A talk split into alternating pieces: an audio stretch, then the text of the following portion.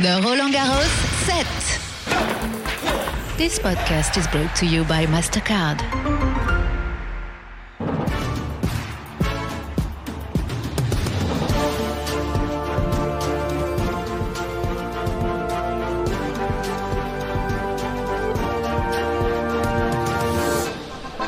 Monday night in the French capital after what has been another glorious spring day. The Roland Garros is in full swing and the fans, as ever, are out in force. Hello and welcome once again to Night and Day at Roland Garros. You might be able to tell, and you'll see through the show, that it's a little bit windy, but the weather has been wonderful, perfect for tennis. Now, our job over the course of the next 15 minutes or so is to round up the action and reaction from the day. So, here for you is a little bit of what's taken place and what's to come. Novak Djokovic and Carlos Alcaraz make winning starts in Paris. French number one Caroline Garcia fights through to round two. And the stage is set for the first Roland Garros night session of 2023. And opening up that night session, that man there, the eighth seed from Italy, Jannik Sinner. Now he arrived on site at around 4:30 this afternoon ahead of his match against the Frenchman Alexander Muller that will be taking place on Philippe Chatrier behind me. The roof is open, of course it is. There's the wind that you can see, but the sun is still shining and the sky is still clear. Now the action continues as they prepare Philippe Chatrier for the arrival of the players in around 20 minutes' time. And we're going to check in on a match over on Court Simonne Mathieu between Arthur Fils, who's currently serving the Frenchman. He's a wild card, recently won the title in Lyon. He's taken on Alejandro Davidovich Fokina. Now, Fils was a break-up in the fourth set. Davidovich Fokina has broken back, and as you would expect, there is an excellent atmosphere on what is a fantastic court here at Roland Garros. And we'll keep you up to date with that match over the course of the show. Now, there were 48 matches in total on the schedule. It was a great schedule. We're going to break things down for you, and we're going to start with the men's draw, and we're going to start with the two time Roland Garros champion, Novak Djokovic.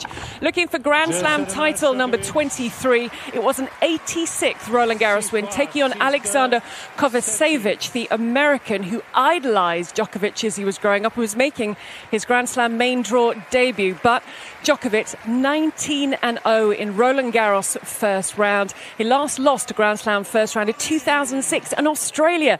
He did come into press, and afterwards he spoke about his mindset and his tactics. You know, of course, I want to. Uh, dominate whoever I play against, regardless of, of the circumstances and, and who is across the net. But you know, sometimes it, it works, sometimes it doesn't. I think I played really well and held things under control for two and a half sets, and then you know, lost my serve, and things things, things got uh, a little bit um, on the wrong side for me. But you know, I managed to, to hold my nerves and played a, played pretty much a perfect tiebreak and. So overall, pleased, you know, pleased and, and content with my level. You know, I can always play better. I know I can do it, but considering also the conditions, they were quite tricky today with, with a lot of wind. Uh, it was a it was a it was a good match. Now, a short while ago, the world number one Carlos Alcaraz came through in straight sets against Flavio Cobolli, the qualifier from Italy, just 20 years of age. Alcaraz, he is now 31 and 3 for the season. He's got four titles, quarter finalist here last year, and top seed at a Grand Slam for the very first time. This is just his third appearance at Roland Garros. There were some hot shots throughout the course of the first two sets. The first two sets lasted an hour for the Spaniard, who got the job done. And then once the match was won and he'd applauded the crowd, he spoke on court and gave his thoughts to Mats Wilander. It's great to to play here. You know, uh, uh, this is my first time to Suzanne Lenglen. I enjoy. Uh, it's been a a great court, uh, and uh, yeah, I enjoy. I enjoy play, playing here. Such a great energy from, from the crowd. You know, I really wanted to, to play here uh, and come back with a great level. So I, as I said, I, I really enjoy playing here. My first round. Yeah. upset of the day saw Felix Auger-Aliassime, the 10th seed, fall in straight sets to the veteran Fabio Fognini, who recently turned 36. Now, it's a first top 10 win at Roland Garros for the Italian. He was 0 5 before this, and a last top 10 win for him before this was October 2019. Now, Auger-Aliassime said he was sick all last night. He was cramping after the first set, had difficulty moving, and he is struggling with knee and shoulder issues, but take nothing away from the win from that man there, Fabio Fognini. It's always good to see Dominic Thiem out and fighting, been through some horrendous injuries. It looked like he was down and out against Pedro Cachin, the Argentinian, after just two sets. But Thiem fought his way back. There was an unbelievable atmosphere as he was taking on the world number 64. Thiem a runner up here in 2018. But Cachin had opportunities to get it done before the fifth. He finally was able to close it out, matching his best at Roland Garros, which was the second round last year. That match lasted over three and a half hours. And I'm sure Dominic Thiem will be looking to take the positives from that five setter. But it is the Argentinian that marches through and marches on to round two. If we're talking about atmospheres, then it was on Suzanne Lenglen on the first match today. Cameron Norrie against Benoit Paire, an absolute cracker of a match. Norrie moving to 17 and 6 on the clay in 2023. He was 2 4 down in the fifth set. He completed the great escape. We saw some wondrous tennis from Benoit Paire. We saw some uncharacteristic errors from the British number one, but Norrie was able to settle himself. He was fighting the play, he was fighting the crowd, but he got the job done. Look at that face of Cameron Norrie, delighted to have come through in five. We had a lot of five setters taking place today. How about this for the 2015 Roland Garros champion Stan Wawrinka, 38 years of age, up against another veteran, Albert Ramos Vinolas. They were out on court 14 and a first Grand Slam win since the 2021 Australian Open for Wawrinka, a first Roland Garros win since 2020. Four hours and 35 minutes this contest lasted. Only two former champions in the men's draw, and both through to round two. And in the second round, Stan Wawrinka will face Thanasi Kokkinakis. It was an absolute cracker. So that was how things have shaken out as the wind continues to blow here at Roland Garros. But we have this wonderful view of Philippe Chatrier behind me where they're starting to build up to the action that starts in around 15 minutes' time. So having checked in with the men's draw, let's move to the women's draw. And really only a short while ago on the court behind me, the French number one, Caroline Garcia, who's the fifth seed, the French number one, fought her way through against Wang of China. This one swayed this way and that, and even deep into the third set, you still didn't know who was going to come through. Garcia is the first French woman to be a top five seed at Roland Garros since Amelie Mauresmo in 2007. Absolutely delighted with that victory. She's won her last eight first rounds at Roland Garros, but it was tough. We are flying with Caro, but she was made to work for it, but she is through to round two. Another seed fell in Belinda Bencic. Elina Avanesyan, who's 20 years of age, she is a lucky loser. Got the biggest win of her career in her first career Grand Slam main draw win. Up against Bencic, shoulder, you can see they're heavily strapped. Her first match since Charleston two months ago. But the Russian had won an ITF tournament on the clay earlier this month, so she had the match practice and she was able to pull it out and pull through against Belinda Bencic to move through to round two. Big smile on the young lady's face. There was also going to be a big smile on Alina Svitolina's face because she would come through against the 26 seed Martina Trevisan. Trevisan is semi finalist from last year, so her ranking will now drop the Italian. Svitolina 10 0 first round at Roland Garros, off the back of her title run in Strasbourg, her first title since 2021, and it's her first Grand Slam win since returning to the tour. She's on a six match win streak. She was absolutely delighted, as you can see there, to get the win, straight sets, comfortably done.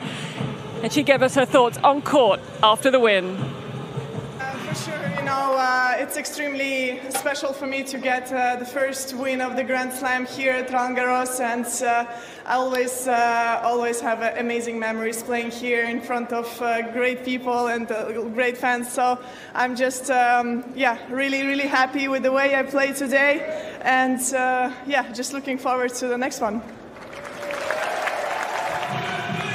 Lovely smile from Alina Svitolina. And starting things off, what a performance from Sloane Stevens. We know how she can play when she was on, and she was on today. The 2018 finalist here at Roland Garros, quarter finalist from last year. She's now 11 and 1 in first rounds at these championships. Former US Open champion, of course, coming through against the 16th seed Karolina Pliskova for the loss of just four games. And she said afterwards, Sloane Stevens, that Philippe Chatrier is my favourite court in the whole wide world. So they are your highlights from the matches that have been completed. Now, we really enjoyed reading yesterday your picks for the shot that you thought stood out from day one. So take a little look at the shot we have picked for day two.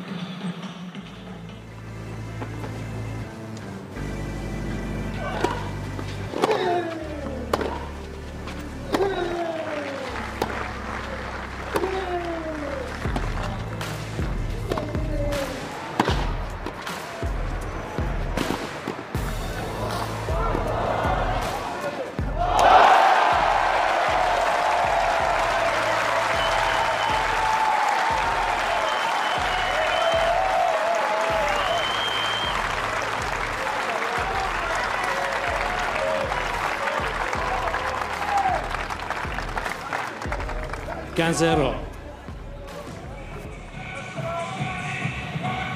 I hope you're enjoying the entertainment that you can hear and maybe see behind me. It's about getting the night session crowd ready for the players to come on court, and they're going to be out here in about 10 minutes' time.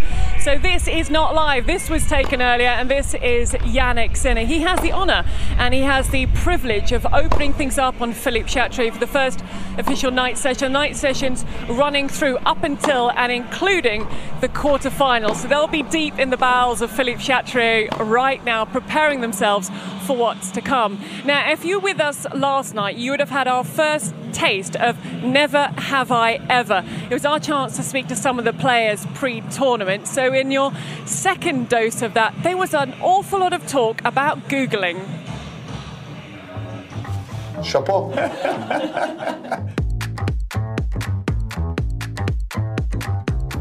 uh, I have once. Good feeling, yes.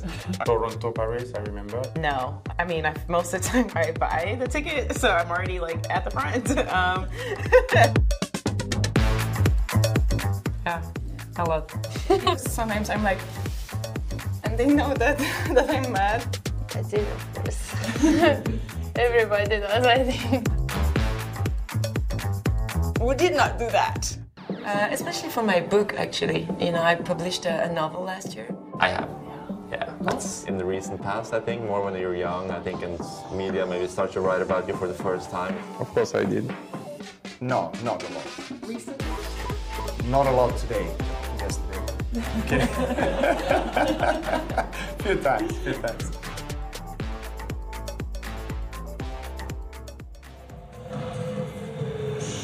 There's a lot of people watching that, wondering if they have Googled themselves and how recently they have Googled themselves. There'll be more from Never Have I Ever throughout the course of the championships. But as we mentioned, tonight is the first official night session of Roland Garros 2023.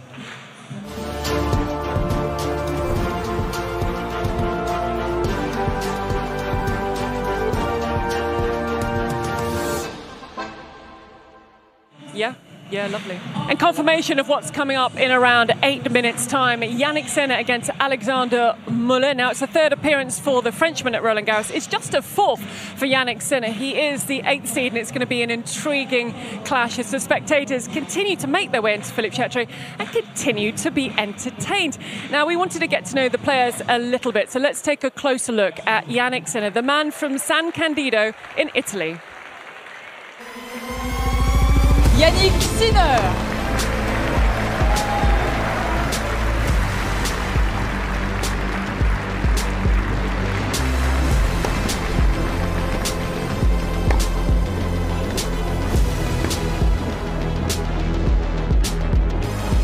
Really happy to be here. Very special tournament. It was my first quarterfinals in a Grand Slam, so happy to be back here and hopefully I can show some vitality.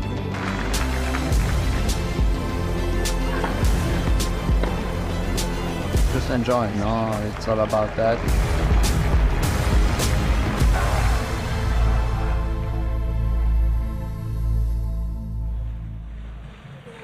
Now, a little bit earlier, out on court three, the Frenchman Alexander Muller was going through his final practice ahead of facing Jannik Sinner this evening on Philippe Chatrier. Now, in 2023, he's reached the final of Marrakesh and a quarter-final at Doha, so some good form this year.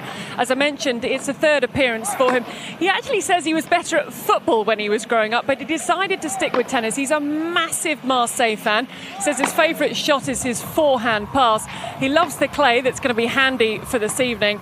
And for a little bit of random information about Alexander Muller, his favourite school subject was maths. I can't say it was mine, but it was Muller's, so we'll see how he gets on this evening against Jannik Sinner. Now, before we bring you the lineup for tomorrow, as the crowd continue to get warmed up ahead of the players arriving, we have had a conclusion to the match on court Simonne Mathieu. And it is Alejandro Davidovich Fokina. Remember, Arthur Fils, he had the break in the fourth set, but it is the Spaniard that gets the job done to come through. Arthur Fils, so many positives, a wild card into Roland Garros, but recently won the title at Lyon. And it was a really entertaining match. The crowd thoroughly enjoyed it. But it is Alejandro Davidovich Fokina who makes his way through, takes the applause of the crowd. He is in to round two. So today has been an absolute cracker in terms of the order of play. So let's run through some highlights for you on the three main show courts tomorrow. Starting with Philippe Chatrier, it's 11:45 start local time, and on Jabeur, first round exit for Jabeur last year, playing on the Sunday. So Jabeur in action with no points to defend. Then Daniil Medvedev, number of people tipping him to come through the bottom half to the final, even win the title. And then Iga Swiatek also in action, the world number one, and Gael Monfils will have the night session honour tomorrow evening. That'll be a wonderful atmosphere as always with the night sessions. Looking over to Suzanne Lenglen, Casper Ruud. A lot of eyes on Ruud. The form has been a little bit up and down, also with Coco Gauff. And then a lady, a young lady who's in great form at the moment, Elena Rybakina, the Wimbledon champion, who's been scooping up titles this year. And then Richard Gasquet rounds things off. And looking at court, Simonne Mathieu had some great matches out there. I think two that stand out. The look at Holger Rune. Some people actually tipped Rune to go all the way and win the title in the bottom half of the draw, and Medvedev's half the draw.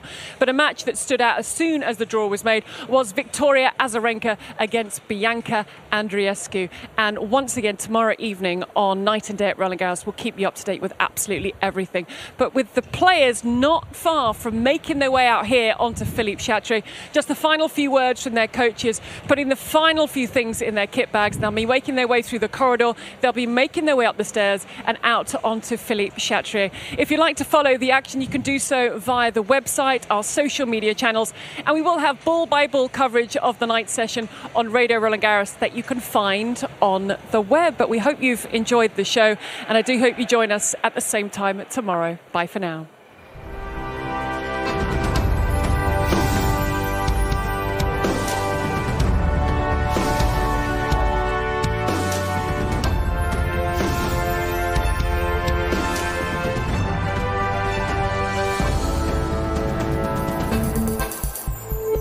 The Roland Garros set.